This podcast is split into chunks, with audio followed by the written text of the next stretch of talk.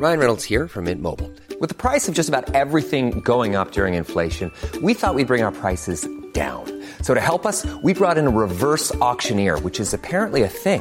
Mint Mobile unlimited premium wireless. Ready to get 30, 30, bit to get 30, bit to get 20, 20, 20, bit to get 20, 20, bit to get 15, 15, 15, 15 just 15 bucks a month. So, Give it a try at mintmobile.com slash switch. $45 upfront for three months plus taxes and fees. Promo for new customers for limited time. Unlimited more than 40 gigabytes per month. Slows. Full terms at mintmobile.com.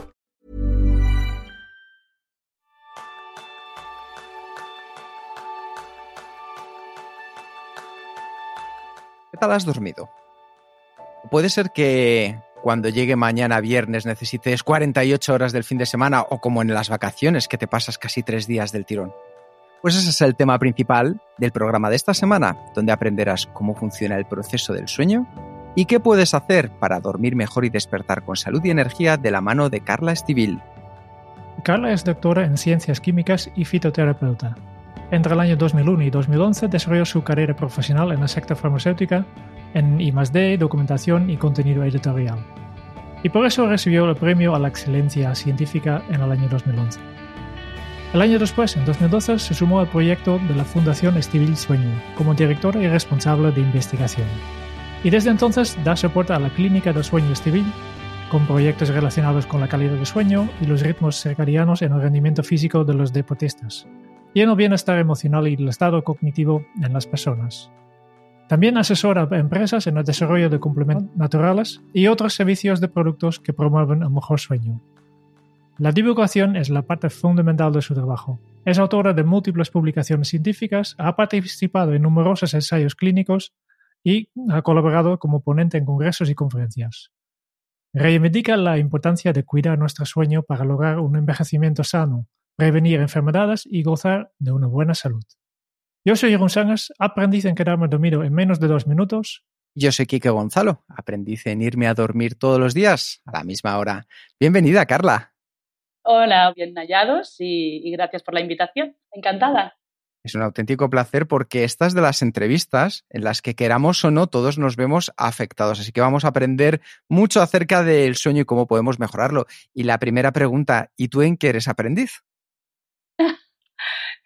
qué, buena pregunta. Y yo soy aprendiz en, constantemente en cada proyecto que realizamos. Eh, nosotros intentamos enseñar a dormir, pero cada proyecto es un reto para nosotros.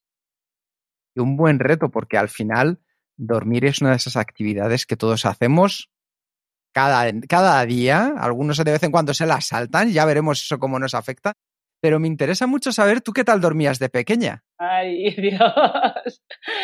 Bueno, yo de pequeña creo, creo, mi memoria me lo ha borrado, a lo mejor será porque no dormía muy bien y daba un poco de guerra. Uh, entonces, no sé si fue el origen en aquel momento de que mi padre el doctor Estivil finalmente se dedicó a la especialidad del sueño y desarrolló el método Estivil para enseñar a dormir a los niños.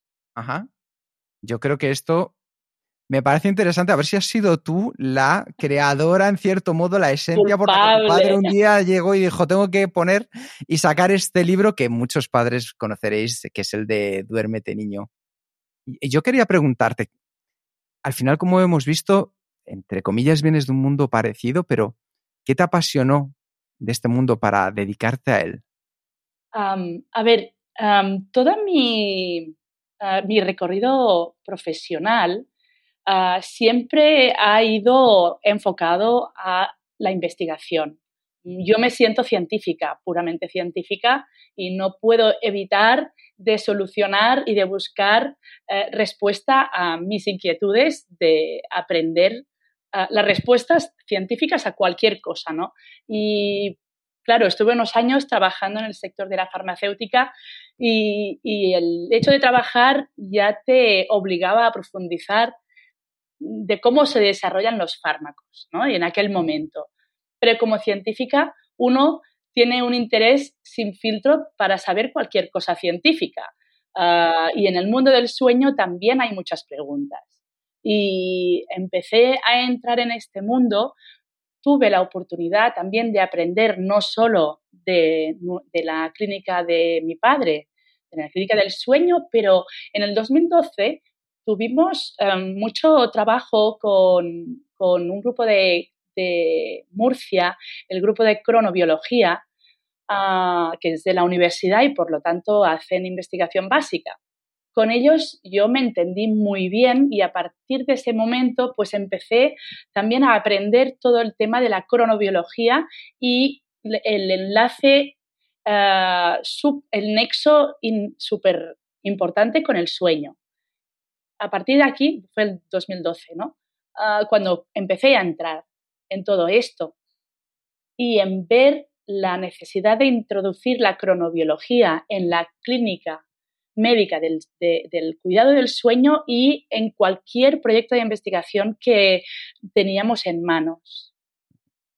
Ah, es apasionante, la verdad es que hablaremos de la cronobiología después, pero creo que Jerún te quería preguntar algo.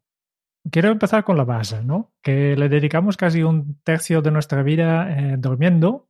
Por tanto, primero lo que, lo que me gustaría empezar, eh, que, supongo que todos pensamos que ya sabemos más o menos qué es esto de, de dormir y el sueño, ¿no? Pero a ver si, si, tú, si lo que tú puedes explicarnos encaja un poco con la idea que ya tenemos, ¿no? Entonces, ¿qué es exactamente el sueño y cómo funciona en grandes líneas? el sueño, es verdad que casi no pensamos mucho en, en qué pasa mientras dormimos, porque lo hacemos todo el día, todos los días, y pensamos que el mundo se para, pero es que durante la noche pasan muchas cosas. El sueño, nosotros decimos que es como un taller de reparación de lo que hacemos durante el día. Por lo tanto, mientras durante el día desgastamos nuestro cerebro cognitivamente o nuestro cuerpo físicamente, por la noche tenemos que reparar todo eso que hemos hecho durante el día para estar preparados al día siguiente. Por lo tanto, eh, es un equilibrio entre lo que gastamos y lo que tenemos que reparar. Y esto es lo que llamamos el equilibrio homeostático. Vale, y cuando hablas de gastar y reparar, no hablas solo de hablas no, no solo de la física, pero también del emocional. Y emocional y cognitivo. Y cognitivo. Vale. Exacto, exacto. Y además, el desgaste no es el mismo ah, según la edad. Los niños pequeños duermen mucho. ¿Por qué duermen mucho? Durante el día están aprendiendo muchísimo. Toda la información que les entra en el cerebro la tienen que ordenar durante la noche tienen que crecer, la hormona del crecimiento ocurre durante la noche y por lo tanto tienen que dormir muchas horas. Y una persona mayor durante el día no tiene, no tiene tanta carga, ni mental ni física. Por lo tanto, cada vez dormimos menos, ¿no? Sí. Y en general, hoy en día, eh, ¿cómo es la calidad de nuestro sueño de media? bueno, eh, podríamos decir que a ver, con, la evolución hemos mejorado la calidad del entorno donde dormimos, por ejemplo, ¿no? Hay varios factores, ah, pero es verdad que la presión social, los horarios laborales, ah, la carga familiar, todo esto nos provoca una privación de sueño generalizada. Dormimos menos de lo que deberíamos dormir. También es porque falta un poco de respeto a la necesidad y a conservar esta ventana de sueño, esta ventana de descanso. por eso nosotros no paramos de divulgar e intentar ah, darle prioridad y que todo el mundo le dé prioridad. Y, lo podemos mejorar, entiendo, ¿no? Simplemente es darle prioridad. Darle la prioridad. Esto eh, es casi lo más importante, ¿no? Sí, no robar tiempo al sueño. Esto pasa mucho, ¿no? Por ejemplo, una persona que trabaja pero quiere también hacer un poco de deporte. Pues mm, mira, yo empiezo a trabajar a las nueve, pero me levanto una hora antes y me voy a correr. ¿Y de dónde saca esta hora? ¿Del trabajo? No, del sueño. Esto es clarísimo. Nosotros hemos visto mucho, ya sabes, que nos dedicamos al, mundo de efectividad personal, de productividad, y, hay bastantes historias rodando por internet de, la gente que se llevan súper temprano para ser más productivos, ¿no? Que se levanta a las 4 de la mañana o las 5 para tener unas horas tranquilos sin interrupciones. Y obviamente no, yo siempre explicamos que no hay ningún problema con esto si te acuestas a las 7 o las 8 de la, de la noche anterior. Tanto. y tanto, exacto. Sí, sí. Pero ya has dejado de caer, ¿no? Este de, de pero tenemos muchas cosas para hacer, ¿no? Eh, queremos hacer deporte, tenemos un trabajo que, que, exige mucho, tenemos que cuidar a la familia, mantener las relaciones sociales y al final no, no hay mucho tiempo para todo esto y por tanto no podemos dormir tantas horas, al menos entre semana, pero ya lo recuperamos el fin de semana. es un error, ¿eh? Por eso. ¿Es un error? ¿No podemos recuperar el, el, sueño el fin de semana o no deberíamos? No deberíamos, no deberíamos. Es verdad que podemos alargar un poco más el fin de semana, pero no provocar esta privación de sueño durante la semana, porque lo que estás recuperando durante la noche lo vas, vas a alimentar al día siguiente, o sea, el lunes, el martes, el miércoles. Lo que duermes el fin de semana no estás alimentando la semana siguiente. O sea, no vas a dormir 15 horas el fin de semana para estar bien el lunes, martes, miércoles. No, tienes que dormir 8 horas el domingo para estar bien el lunes, 8 horas el lunes para estar bien el martes. Esto es, obvio, uh, pero es para explicar un poco esta prioridad de conservar la ventana de, sueño sin privación durante la semana, porque la privación durante la semana nos provoca malestar durante la semana en una situación donde tenemos que trabajar, donde la familia nos exige y por lo tanto tenemos que sentir un bienestar en cuanto a emociones, ¿no? La privación de sueño nos provoca irascibilidad o a nivel cognitivo no estamos del todo alerta, eh, no tenemos la mayor capacidad de trabajo tampoco. Hablando de, la cantidad que necesitamos de, sueño, ¿cuántas horas son? Claro, depende de la, de la, edad, como comentábamos, pero las personas adultas entre 7, 8 y depende también de cada persona. Pero como mínimo 7.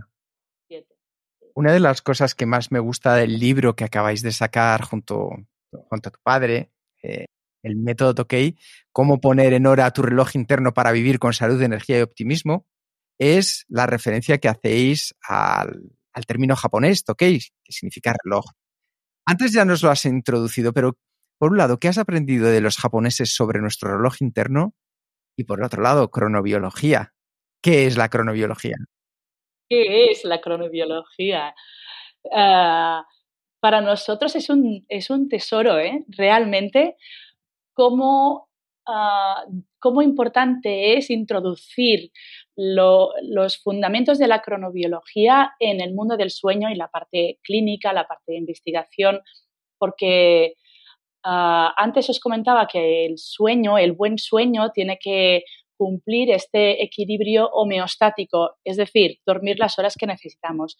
Pero de la misma forma, tenemos este equilibrio circadiano.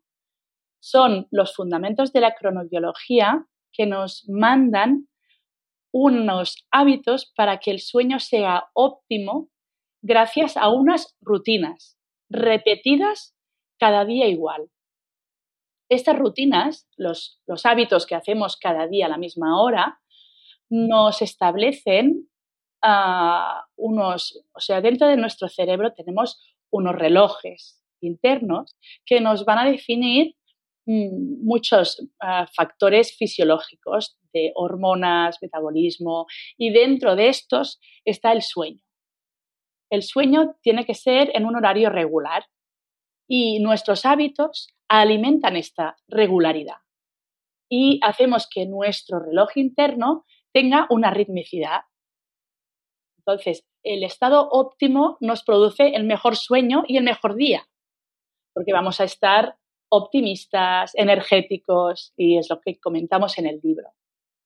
La verdad es que hay una cosa que a mí me parece de lo más interesante porque yo siempre tengo esta lucha y es mantener una rutina con los hábitos, una rutina con ese horario, Carla, que estabas hablando. ¿Nos puedes poner ejemplos de, por ejemplo, eh, a, qué rutinas podemos prestar más atención en este caso en concreto de dormir y el sueño? Ajá. a ver, antes explicar un poco más los, los fundamentos, ¿no? Nosotros le tenemos que dar unas, unas pautas regulares a nuestro reloj interno para tener ah, unos ritmos circadianos estables y robustos. Esta información ah, tiene que venir del exterior. Son mensajes del exterior que nuestro cerebro recibe. Estos mensajes, el más importante es el horario de luz y oscuridad. ¿Vale? Por lo tanto, la cantidad de luz que recibimos eh, durante el día es el mensaje que recibe el cerebro para decirle, ahora estamos despiertos, no es hora de segregar la hormona de dormir, que es la melatonina. Este es el fundamento, aunque a la práctica es nuestro hábito de despertarnos cada día a la misma hora ah, y exponernos a la luz natural ah, por la mañana sobre todo. Esto es, marcarle un reloj a nuestro cerebro. Ah, aquí, por ejemplo, Mm, dar un ejemplo, ¿no? Actualmente, las personas que están teletrabajando por la mañana se levantan, bueno, esto cada caso, ¿no? Pero te puedes imaginar, cualquier persona se levanta y se sienta delante del ordenador para empezar a trabajar. No le estás dando ninguna información al cerebro, eh, sobre todo de la luz natural, para decirle, es hora de despertar. Bueno, pues esto es un hábito muy normal, pero es imprescindible para el cerebro. Pero tu, tu cerebro necesita esta luz natural no, y no es lo mismo la luz de, por ejemplo, que sale en la pantalla o que la luz que tengo aquí en mi despacho. que son ¿En, qué sentido? Bueno, eh, la luz natural es la que es más intensa y que aporta eh, toda la banda de frecuencias de diferentes tipos de luz, tanto azul, amarillas, naranjas. Es la luz más rica es la óptima, de hecho es la óptima. Y bueno, nosotros en el libro intentamos especificar un poco más cómo nos puede ayudar la luz de la mañana. Nosotros recomendamos una exposición de media hora por la mañana de luz natural.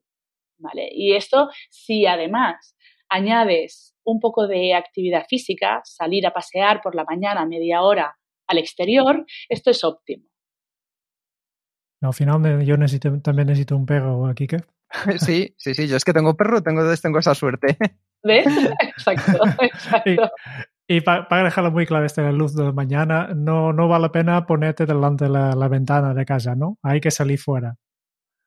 bueno, si tienes luz natural en la ventana está bien, pero tal como comentaba, ¿no? Si sales a pasear, la actividad física es otro mensaje óptimo para nuestro cerebro para sincronizar este reloj interno, la actividad física. Además, hay otros que comentamos en el libro, como son los horarios de comidas y luego las relaciones sociales. Son principalmente estos cuatro, la luz, la actividad física, las comidas y las relaciones sociales. Y esto necesitamos cada día. Claro, tenemos que dar unas pautas. Bueno, en el libro les llamamos las claves Tokay y son estas pautas que son bastante habituales, ah, pero mm, donde explicamos la gran necesidad a, nivel cerebral para sincronizar este, este ritmo interno y tener los ritmos circadianos bien, bien sincronizados. Quiero revisar varias cosas de este libro, ¿no? El método de OK. Pero primero, una cosa que me, llama la atención es el subtítulo. Que ¿Cómo poner en orden tu reloj interno para vivir con salud? Este entiendo que, que se, ¿no? serás más saludable si duermes bien. Tu energía, también entiendo. Y el optimismo. ¿Cómo afecta el sueño el, nuestro optimismo? Sí, sí, realmente cada palabra está pensada. Ah, si, si acaso ya te las explico todas, ¿no? Salud.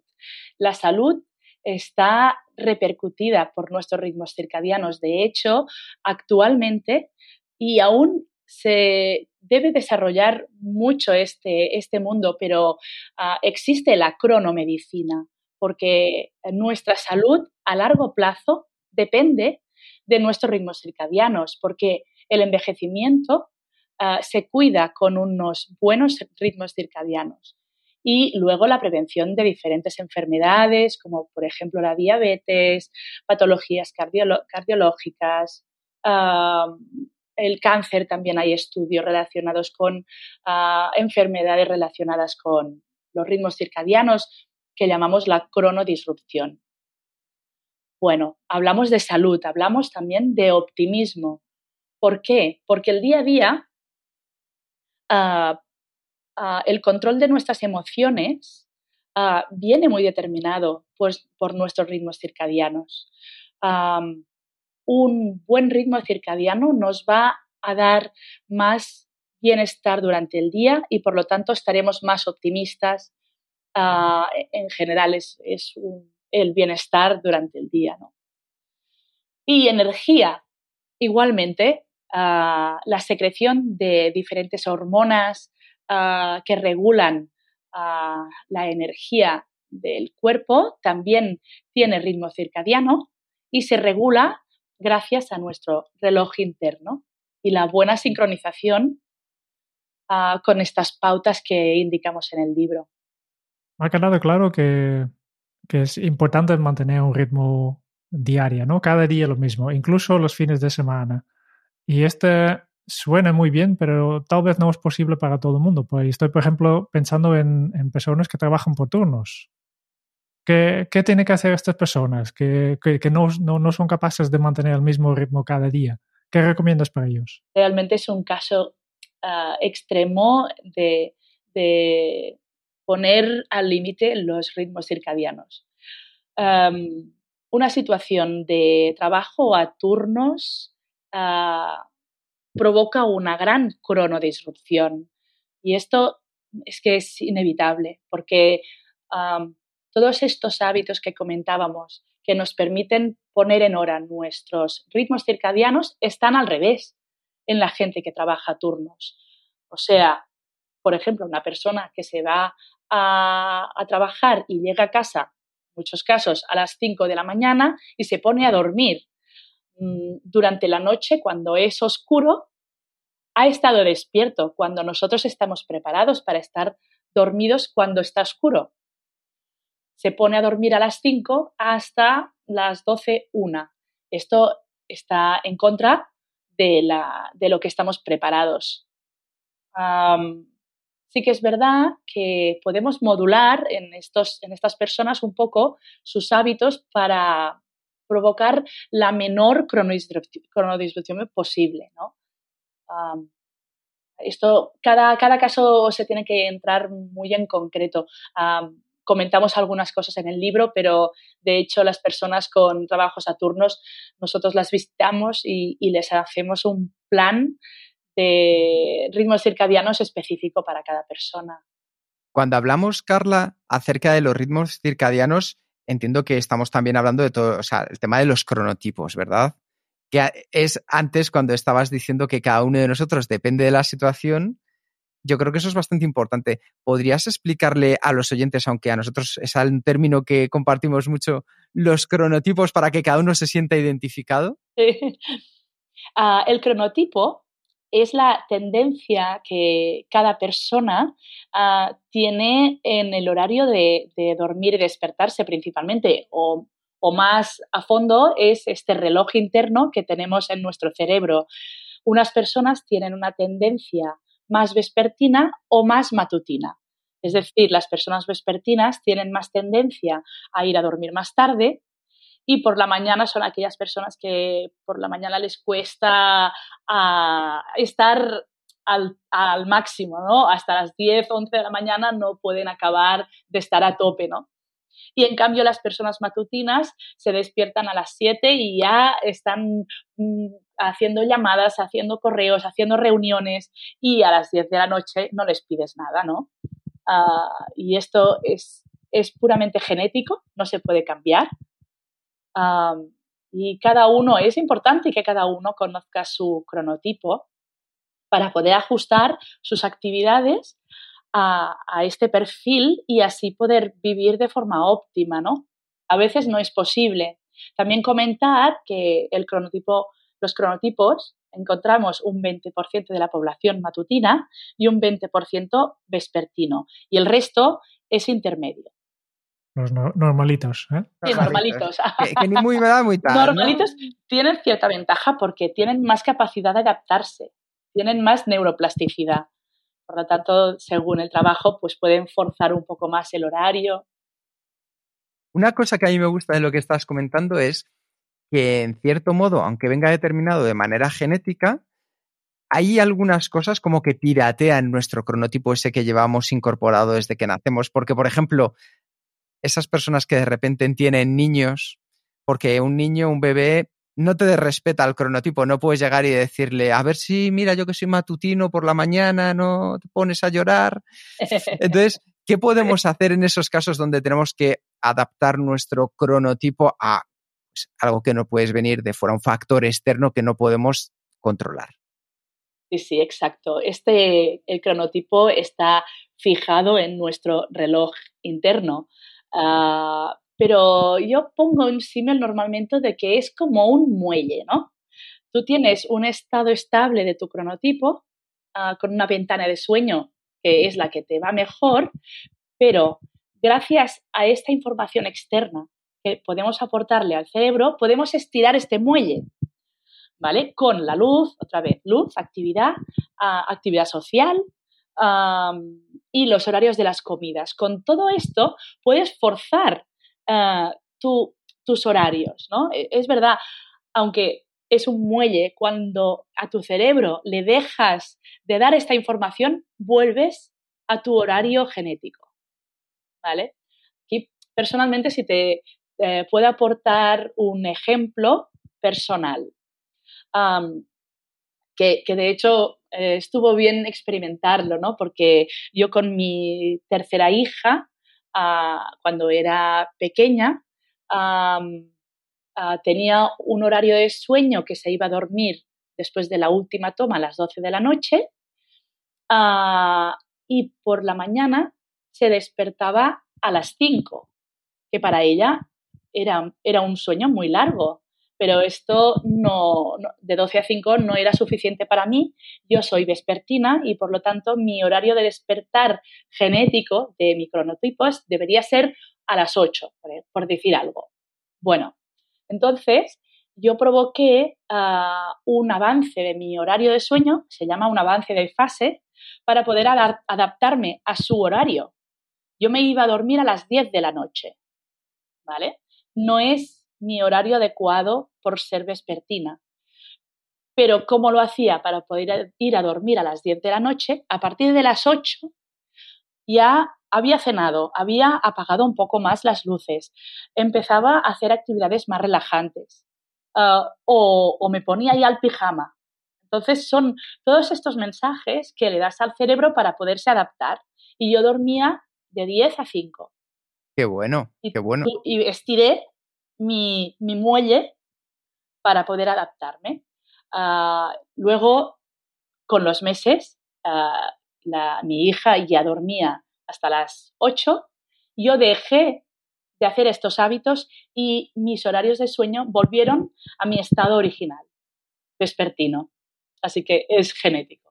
Hacías referencia a una cosa que me parece muy interesante y es cómo consigues estirar este muelle y lo conviertes en una rutina estirado durante un tiempo.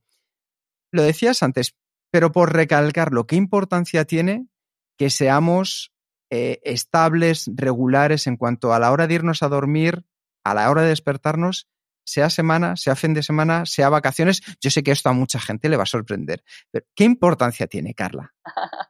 Ah, el hecho de cada día hacer los mismos horarios vamos a hacer que nuestras constantes fisiológicas, nuestras hormonas, cada día se vayan a segregar al mismo, a la misma hora. Y es una es predecir que el día siguiente nuestro cuerpo ya sabe a qué hora ah, tiene que segregar, vamos a concretar, por ejemplo, la melatonina, ¿no? Vamos a, si cada día nos preparamos a, las 8 de la tarde para ir a dormir prontito, ya nuestro cerebro sabe que a esa hora es hora de segregar la melatonina. es verdad que si un día concreto no lo haces, tu cerebro eh, ha aprendido el hábito y por lo tanto no lo va a cambiar inmediatamente. ¿Vale?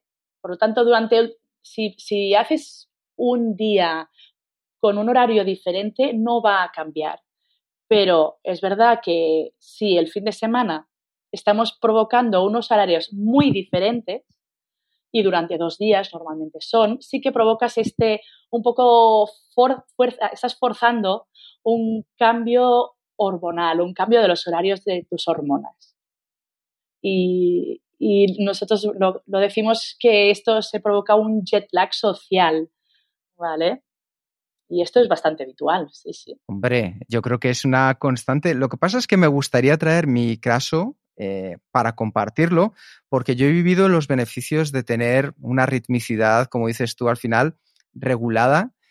Y eso me ha provocado que, da igual que sea vacaciones, fines de semana, me despierte de manera natural a la misma hora, más o menos a la misma hora, en torno a la misma hora, sin necesidad de despertador y con la energía, o sea, de una manera muy natural. ¿Cuál es el proceso que se está eh, desencadenando en nuestro cuerpo cuando somos constantes a la hora de mantener estas rutinas, Carla?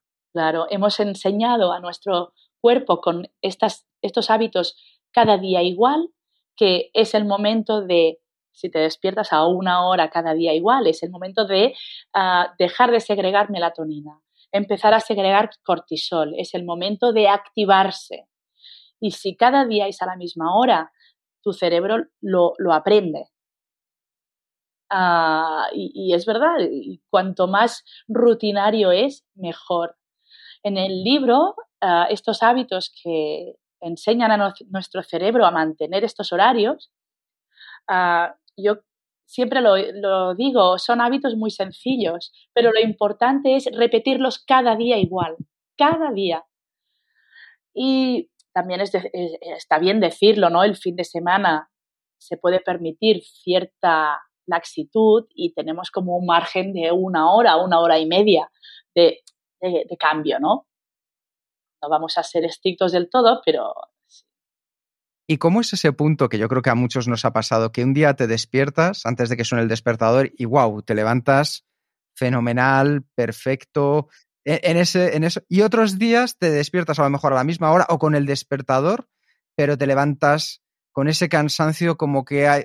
¿Qué nos ha pasado en el sueño exactamente? En un caso y en el otro cuando tienes las rutinas bien establecidas, que es verdad, durante, por, la mañana ah, estás ah, alerta, ah, el sueño ha sido reparador y por lo tanto estás preparado, tu cerebro está preparado para, para estar activado y todas estas actividades que, estamos preparados para hacer durante el día.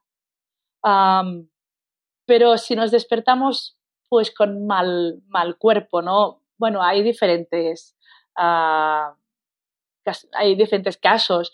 A ver, podría pasar, ¿no? Que en ciertas noches no dormimos ah, suficientemente bien, tenemos cierta interrupción del sueño y esto hace que el sueño no sea suficientemente reparador.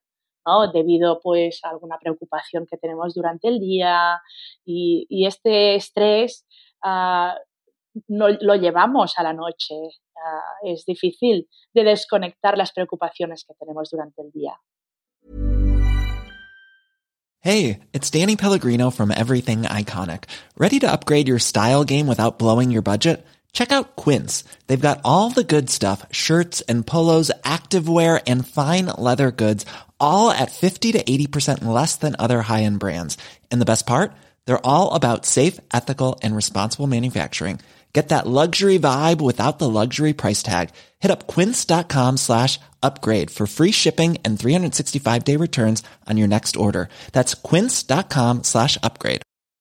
Wow. Nice. Yeah. What you're hearing are the sounds of people everywhere putting on Bombas socks, underwear, and t-shirts made from absurdly soft materials that feel like plush clouds. Yeah, that plush. And the best part, for every item you purchase, Bombas donates another to someone facing homelessness. Bombas, big comfort for everyone. Go to bombas.com slash ACAST and use code ACAST for 20% off your first purchase. That's bombas.com slash ACAST, code ACAST. Mm. Perfecto. Me ha quedado muy claro que, que tenemos unos ritmos biológicos que tenemos que mantener, ¿no? Son, algunos son más importantes, algunos menos. Lo que me gustaría hacer contigo es repasar un poco un día típico de una persona y mirar cuáles son los ritmos biológicos que vamos encontrando y, cuáles son los malos hábitos que mucha gente tiene y cómo podemos cambiarlo por eh, hábitos más saludables, ¿no? Y quiero empezar por el primer momento del día, que ya hemos hablado un poco de este, vale, pues el Kike y tú te, os despertáis así, sin despertador, con mucha energía. Yo creo que este no es el caso de la mayoría de los oyentes. estoy seguro que hay, que hay muchas personas que utilizan el móvil como despertador y suena música o suena algo más. ¿Qué tienes que decir este, eh, sobre este tema? ¿Por qué no es aconsejable hacer, utilizar el móvil ni, ni, ni con el móvil en modo avión? A ver, ah, seguramente, y tal como decíamos al principio, al principio de todo, es que la mayoría de gente tiene una privación de sueño. Ya no son solo los ritmos circadianos, es que si nos falta descanso, no nos vamos a despertar de forma natural porque tendremos necesidad de dormir más, ¿no? Y, y estos somos la mayoría que vamos un poco cortos de sueño, ¿no? Ah, igualmente, ah, para despertarnos, nosotros comentamos que en vez de utilizar un despertador con un sonido que rompe el sueño de repente, ah, podemos utilizar un despertador de luz, que es lo que comentábamos. La luz es la información que emites al cerebro para indicarle que es hora de despertar y es un despertar natural. Perfecto. Este, este es lo que tengo yo. Ah, genial. Después, en, el libro he leído también que un tema sobre hacer ejercicio. Yo habitualmente pues lo hago en el gimnasio por la noche, pero después leo un libro que es mejor hacerlo al aire libre y además por la mañana. ¿Nos puedes explicar esto? Ah, claro, circadianamente sería lo óptimo, ¿eh? realmente. Por la mañana dar un poco de actividad es una manera de ponernos en, alerta. Eh, creo que en el libro hablamos de un proyecto que se hizo con un compañero de profesión que en, unas, en diferentes escuelas cambiaban los horarios de los chicos que por la mañana, en vez de empezar la primera clase sentados en clase, allí una clase de matemáticas o una clase así bien, bien pesadita, eh, primero les ponían una hora de gimnasia al exterior y demostraron que esto ah, ayudaba muchísimo al rendimiento ah, académico de los chicos. Y esto es un ejemplo clarísimo del gran beneficio de hacer actividad física por la mañana. es verdad, además, ¿no? tener en cuenta que la actividad física, ah, la fuerza y la resistencia también son ritmos circadianos. La resistencia es mejor, o sea, todos estos deportes que son más eh, de resistencia como correr, ir en bicicleta, por ejemplo, son mejor por la mañana. Y los deportes que son de fuerza son mejor a mediodía tarde. Y lo que también depende del cronotipo de la persona.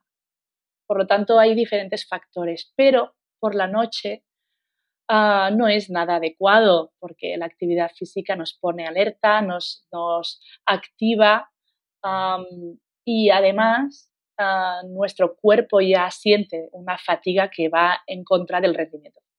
Pero bueno, a la práctica ya se sabe que se busca el momento cuando se puede, ¿no? Ah, yo, yo, creo que sí. Creo que es mejor hacer algo de ejercicio por la noche que no hacer ejercicio, ¿no? Claro. Sí. Muy bien. Nos hemos despertado, hemos hecho un poco de actividad física, hemos salido con el perro y entonces llega la hora de desayunar. ¿Qué, qué opinas? ¿Desayunar sí o no? ¿Y, y cómo? Ah, desayunar, sí, desayunar, sí.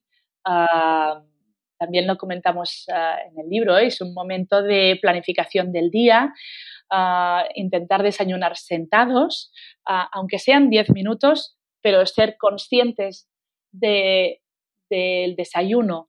¿no? Es un momento de, parar, pausa y, pensar y organizar el día. Vale, y, como ya estamos hablando de comer, eh, He encontrado una afirmación en el libro que me preocupa un poco, que habéis escrito, el horario idóneo para buen funcionamiento del reloj interior está muy lejos de la costumbre española de comer a las tres. Sí, es verdad. Eh, se nos hace un poco complicado dar eh, la idealidad que sea tan en contra de nuestros hábitos, pero tenemos que mm, decirlo, ¿no? Luego intentamos hacer lo, que podemos, pero el horario idóneo es a la una, una, dos máximo. Y hay muchos estudios que demuestran que circadianamente es es lo más óptimo y, su y, la repercusión de, comer tarde ah, repercute en, problemas de obesidad sobre todo, ¿no? Y, por eso es altamente recomendable comer antes. Bueno, y después de comer, porque esta es mía, esta es mía, llega em, ese noble arte ibérico, que es hacer este yoga, este yoga ibérico que llamamos también siesta, ¿no? Si está sí, si está no, y si es que sí, dime cómo es y dame una alegría, por favor. Venga, va, te doy la alegría de que sí. Sí, bien, bien. Muy, y además es que fisiológicamente eh, mm, observamos una, necesidad de, la siesta. Se observa que hay una necesidad, pero es verdad que se recomienda una siesta de 20 minutos, no una siesta de una hora y media. ¿vale? Eh, el cuerpo necesita un, momento de reparación de 20 minutos en la que ah, conseguimos una reducción de la fatiga y conseguimos que por la tarde volvamos a estar otra vez alertas. Y realmente es ah, súper reparadora una siesta de 20 minutos. La siesta de hora y media es un recurso para las personas que van privadas de sueño. ¿vale? Claro, hay casos concretos que se puede recomendar una siesta de hora y media, si no es posible durante la noche dormir las horas necesarias. Me has dado una alegría, Carla, te lo agradezco. Bien, bien, bien. Pues después de la siesta volvemos al trabajo un rato por la tarde, eh, con, mucha energía, porque hemos reparado nuestros eh, niveles de energía. sí, uno puede hacer la siesta, sí, aunque es complicado. Y entonces ya llegamos a la hora de cenar y me imagino que tampoco cenamos a la hora correcta, ¿no? Claro, la hora de la cena, pues se recomienda que no sea muy tarde, también para establecer unos buenos ritmos circadianos y para coger distancia antes de ir a dormir. Tenemos que mm, hacer la digestión y entre la cena y, la hora de dormir, pues necesitamos, un tiempo para desconectar, porque esta desconexión es muy importante para un buen sueño, es una manera de preparar el sueño. El sueño no viene de golpe, el sueño se prepara. Por lo tanto, recomendamos mm, una, cena sobre las 8, y entre las 8 o, desde, desde las 9 hasta antes de ir a dormir es aquel momento que tenemos tiempo para desconectar, para estar con la familia, para mirar la televisión, hacer todas aquellas actividades que no hacemos durante el día.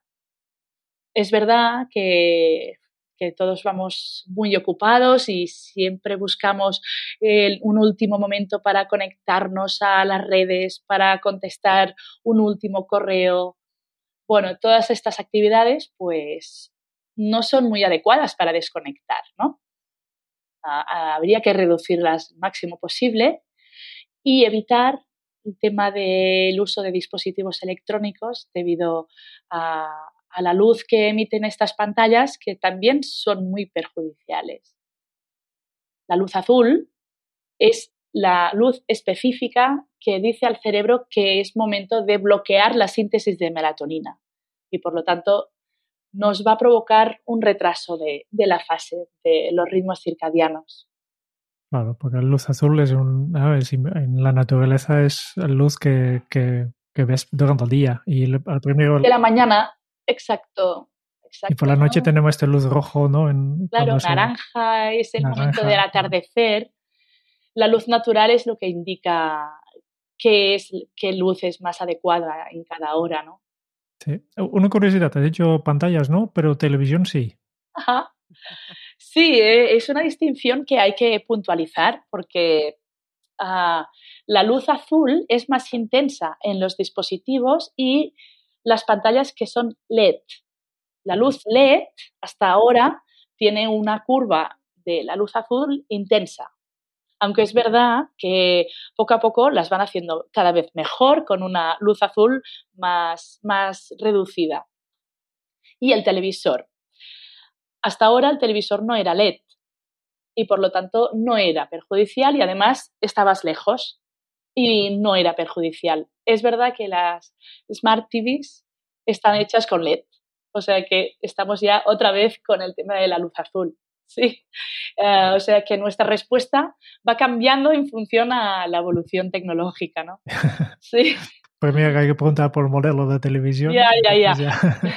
no, pero es verdad eh, que las Smart TV también evolucionan en este sentido y cada vez van mirando más y, van cuidando más esta, esta faceta, sí.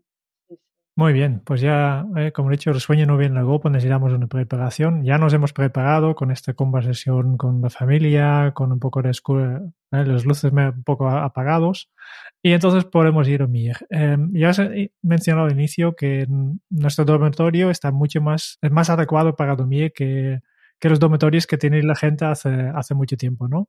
Aún así, ¿qué consejos tienes para el dormitorio? ¿Cómo debe ser nuestro dormitorio para descansar de forma óptima? es importante ¿no? que el dormitorio, por un lado, el tema de las luces, tengas una luz anaranjada que no sea una luz intensa. Esto es muy importante. Luego la comodidad de los colchones y las almohadas también tienen que ser materiales nuevos. Eh, nosotros recomendamos que, se vayan cambiando a menudo porque realmente nos estamos muchas horas encima de la cama. Ah, nos estamos a un tercio de nuestro día o de nuestra vida. Ah, yo creo que en ningún otro sitio te estás más rato. En una silla no te estás ocho horas. Ah, por lo tanto, realmente cambiar el colchón y la almohada a menudo es importante. Y luego, ah, importante también las personas que duermen con, con otra persona, que los colchones no comuniquen eh, el movimiento de cada una. ¿no? hoy en día realmente se cuida mucho, pero el movimiento de la persona que duerme al lado te puede interrumpir el sueño a ti. Y ya no digamos del ronquido, ¿no? El ronquido interrumpe a uno mismo y al de al lado, que es el que se queja, ¿no? y además muchas veces en la clínica es el que viene a quejarse, es que mi marido ronca. No, no yo, no, mi marido, ¿no? a ver qué podemos hacer. que no puedo dormir. y otras cosas de, la habitación. el hábito de no hacer nada más en la habitación que no sea dormir o, relaciones sexuales, evidentemente, pero que no sea ni una oficina, ah, ni, ni, ni, poner a ver, la televisión mucha gente se la pone, pero debería ser en otro sitio, porque mirar la televisión no es para conciliar el sueño. Mirar la televisión es el hábito previo de desconexión, ¿vale? O sea, no nos vamos a dormir con, el televisor. Y otros hábitos, por ejemplo, mm, procurar que haya silencio. Eh, el ruido en la habitación muchos casos en los que una habitación da al exterior en la ciudad, el, ruido de, de los coches u otras cosas, también nos puede interrumpir el sueño. Puede ser que no lo notes, porque durante la noche podemos sufrir de micro despertares, son despertares tan pequeños que no nos damos cuenta, pero hace que nuestro sueño no sea suficientemente profundo y por lo tanto no estamos descansando suficiente. ¿no? Ah, al final podemos recomendar las personas que no pueden conseguir ni estar a oscuras ni tener suficientemente silencio, utilizar antifaz y tapones. Súper recomendables. Yo tengo una pregunta que esto, es una curiosidad al hilo de, un miembro de la comunidad de Kenso que puede registrar de manera gratuita en comunidad.kenso.es que nos comentaba que llevaba un tiempo despertándose más o menos todas las noches a la misma hora. Es decir, se iba a dormir bien, descansaba, entraba en un sueño de manera relativamente rápida y en torno a las cuatro horas de sueño de repente se despertaba a una hora más o menos concreta, ya le costaba otra vez volver a dormir. Carla, ¿qué puede estar pasando? Y ah, para aquellas personas que a lo mejor nos escuchan y también les sucede esto, ¿qué podemos poner en práctica? a ver, eh, cada caso hay que evaluar cuáles son las, ah, su entorno, sus problemáticas, su día a día, ¿no? Porque al final el sueño es un reflejo del día completamente. a ver, una persona que se duerme rápido y la primera parte de la noche duerme seguido, es que realmente es una persona que durante el día tiene bastante exigencia y por la noche realmente está cansado o a lo mejor incluso tiene cierta privación de sueño. Pero despertarse eso a las 4 o 5 es normal. A ver, todo el mundo tiene micro despertares durante la noche. Ah, ¿Cómo pasa este micro despertar a despertar? Ah, normalmente esto se puede producir debido a un exceso de estrés o ansiedad. Uh, el microdespertar, cuando tu cerebro lo eh, ocurre, si tienes un, grado de alerta superior, te vas a despertar más. Y, tal como dices, luego cuesta mucho conciliar el sueño, porque tu cerebro empieza a activarse. ¿Qué voy a hacer al día siguiente? O bueno, o, al cabo de un rato, ¿no? Y empieza a activarse. Esto es una activación. Y es muy difícil volver a conciliar el sueño. Entonces, al final es una repercusión del estrés durante el día que deberíamos procurar intentar gestionarlo un poco mejor, organizar ah, o, gestionar un poco más nuestras actividades durante el día para ah, no prever ah, esta activación, ¿no?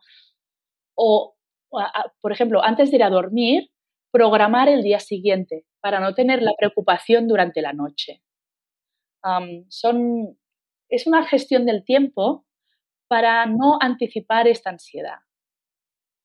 ¿Vale? Luego también hay otras, claro, depende un poco de la persona, ¿no? Pero hay personas que ah, las actividades de relajación, el mindfulness y todas estas actividades también son muy adecuadas para gestionar el estrés. Mm. Y luego se pueden recomendar otros complementos naturales Ah, que también pueden ir muy bien. Y, todo, todo junto también, ¿eh? La gestión. La suma de todo, ¿verdad? La suma de, la suma de todo está bien. Vale, ya hemos visto todo un día, todas las rutinas que, que, nos ayudan a dormir mejor y como ya estamos eh, soñando, en, en, los, en, los, sueños habitualmente hacemos, pensamos un poco de todo y quiero aprovechar este momento para dar un salto de tema, un salto brutal, porque tengo una pregunta para ti que te ha dejado nuestro último invitado, el cocinero Jesús Sánchez, en el episodio 142 de este, este podcast. Y su pregunta para ti es, ¿cuál ha sido recientemente el momento de mayor asombro o de mayor aprendizaje teniendo en cuenta las circunstancias que en que estamos viviendo actualmente? Con la pandemia y, y, a nivel laboral, a nivel profesional, ¿quieres decir? Bueno, a nivel sueño, ah, nosotros hemos observado claramente una gran afectación en el sueño debido a la pandemia. Una gran cantidad de gente que tiene insomnio debido a la pandemia. Y esto es que es normalísimo porque la propia incertidumbre que nos ha provocado esto, bueno, ahora ya a un año vista, pero claro, esto al principio era muy duro, ¿eh? entrar a, donde estamos y parece que estamos saliendo ya, pero estábamos en plena pandemia, era pura incertidumbre y esto afecta totalmente al sueño, ¿no? Provoca insomnio y, luego repercute en los ritmos circadianos y alimenta una cronodisrupción ah, que además, tal como hemos estado hablando, la importancia de los hábitos Ah, durante el día para conservar los ritmos circadianos, el estar cerrados en casa era totalmente contraindicado para conservar estos ritmos de nuestro, de nuestro sueño, ¿no? Y por lo tanto ha sido una suma de esta incertidumbre y de estar encerrados en casa una, una bomba para el insomnio, ¿no? Antes de pasar al cuestionario Kenzo, quería saber si tienes alguna pregunta final, siguiente paso, sugerencia o mensaje para los oyentes de este podcast. Bueno, centrados un poco en el libro, pero también en general, ¿no? La importancia de la cronobiología. Nosotros queremos acercar la cronobiología, que hasta ahora es una ciencia bastante poco accesible, pero es que es tan necesaria para la salud de todo el mundo, para el día a día y para el, envejecimiento saludable al final, que lo queremos todos y queremos envejecer sanos. Y, y, recomiendo totalmente el conocimiento de la cronobiología para ello. Vale, vamos al cuestionario Kenzo. Diez preguntas rápidas para ya terminar esto. sí, no están preparadas, ¿eh? Oh, esto vamos. Mejor, así, tenemos las respuestas más, espontáneas.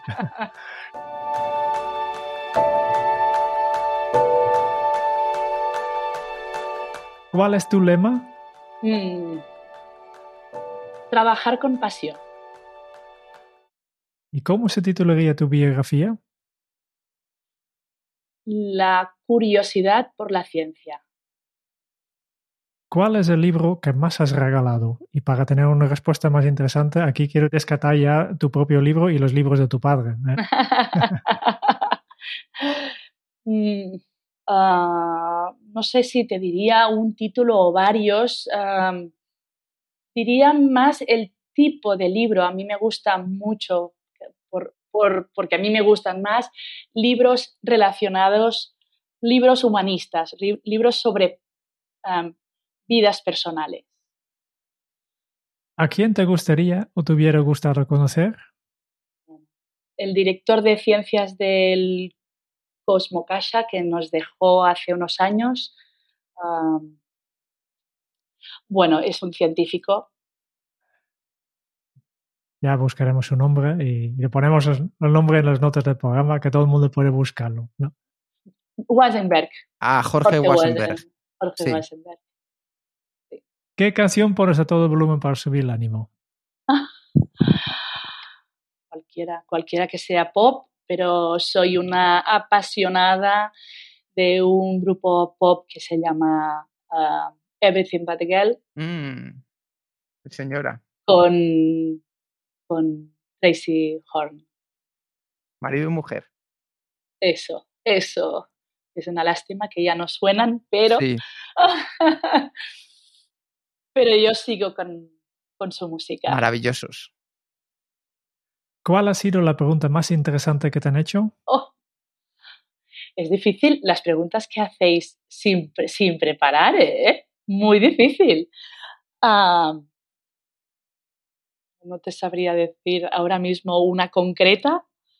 Mm, hemos hecho muchas entrevistas ah, últimamente y alguna pregunta concreta. Ayer, por ejemplo, estaban hablando del, cronotipo ah, y estaban hablando eh, qué pasaba, por ejemplo, eh, el cronotipo en, la, en, los antepasados, si existía el cronotipo en, la prehistoria, ¿no? Y, era un tema interesante, la verdad. ¿Qué se te viene en la cabeza cuando piensas en la felicidad? Familia. ¿Y qué película volverías a ver cada año? Fargo. Fargo, vale. Si tuvieras que dejar un mensaje en una cápsula para tu yo del futuro, ¿qué le dirías? Para mí, yo, en el futuro. No olvidar que, que la felicidad es, es amar. mensaje más bonito. no, no necesitamos nada más, es verdad. Sí, sí. La última pregunta. ¿Qué le preguntarías al próximo invitado o la próxima invitada de este podcast? ¿Cómo tienes tus ritmos internos? Ya no tenemos más preguntas difíciles para ti. muy, muy difíciles. lo único que nos queda es eh, compartir contigo y con todos los oyentes de este podcast nuestras notas porque hemos aprendido muchísimas cosas de ti. A Carla no se le resiste nada, porque es una aprendiz constante en el reto de enseñar a dormir de hecho, es probable que sea la protagonista de Duérmete Niño. Porque no pensamos mucho en qué pasa en ese momento. Es como un taller de reparación de lo que hacemos durante el día al que acudimos cada noche para estar preparados al día siguiente. Un equilibrio emocional y cognitivo. porque la precisión social, los horarios laborales, las cargas familiares nos provocan una privación del sueño. Dormimos menos de lo que deberíamos. Con Carla nos hemos comprometido a respetar la ventana del sueño y darle prioridad, porque el sueño que perdemos no se recupera. ¿Y cuántas horas dormir? Depende. Hemos aprendido que los niños pequeños duermen mucho más para ordenar lo aprendido y para crecer porque la hormona del crecimiento se libera en esos momentos. Por eso, cada vez que crecemos, dormimos un poco menos. Las personas adultas, una media de 7 horas saludables. Hemos aprendido un concepto esencial, la cronobiología, que es el estudio de los ritmos circadianos, porque dentro de nuestros cerebros poseemos un reloj. Y debemos darle pautas regulares para tener unos ritmos circadianos fiables y robustos. Son mensajes óptimos del exterior que nuestro cerebro recibe y el más importante es el de la luz y la oscuridad. Dale luz natural por las mañanas a tu cerebro para que despierte de manera sana. La luz natural nos aporta toda la banda de frecuencias y es la más intensa, la más rica. Una exposición de media hora y un poco de actividad física se convierten en un hábito saludable para dormir. Salud, optimismo y energía están repercutidas por nuestros ritmos circadianos. Hemos aprendido también que el cronotipo es la tendencia de nuestro reloj interno. Y nos encontramos con los estilos matutinos, en torno a un 20%, y los vespertinos, otro 20%. Y el resto, ese 60% restante, al tener más neuroplasticidad, tienen la capacidad de adaptarse. Tu cronotipo es genético y es importante que lo conozcas para saber cómo funciona y cómo puedes funcionar mejor. Es como un muelle que podemos estirarlo gracias a la actividad social, la luz y las comidas. Y hablando de comidas, comida a la una y de la comida a la siesta de unos 20 minutitos para reducir la fatiga y volver a estar alerta. Cenas a las 8 y después prepararnos para realizar las actividades que nos llevan hacia el sueño. Y ya en el dormitorio, luces anaranjadas, colchones y almohadas cómodos, sin televisión y si es necesario controlar el ruido, tapones y antifaces. Planifica un poco tu día siguiente y así te asegurarás que tu mente esté tranquila y a dormir. Y recuerda la importancia de nuestros hábitos porque regulan la ritmicidad. El hacer todos los días un mismo horario consigue que nuestra segregación de hormonas sea constante. Así enseñamos a nuestro cuerpo que es momento, cuando nos despertamos, de dejar de segregar melatonina, generar cortisol y comenzar a activarnos después de un sueño reparador. Carla, muchísimas gracias por trabajar con pasión, acercarnos la cronobiología y hacernos disfrutar esta noche de un sueño más sano y reparador. Gracias a vosotros. Muchísimas gracias, encantada. Muchas gracias por escuchar el podcast de Kenso. Si te ha gustado, te agradeceríamos que te suscribas al podcast, lo compartas en tus redes sociales o dejes tu reseña de 5 estrellas para ayudarnos a llegar a más oyentes. Y si quieres conocer más sobre Kenso y cómo podemos acompañarte a ti, a tu equipo o a tu organización en el camino hacia la efectividad personal, puedes visitar nuestra web kenso.es. Te esperamos la semana que viene en el próximo episodio del podcast de Kenso, donde Kike y Jerún buscarán más pistas sobre cómo ser efectivo para vivir más feliz. Y hasta entonces, ahora es un buen momento para poner en práctica un nuevo hábito Kenso. No olvides que la felicidad es amar. Nos escuchamos pronto. Chao.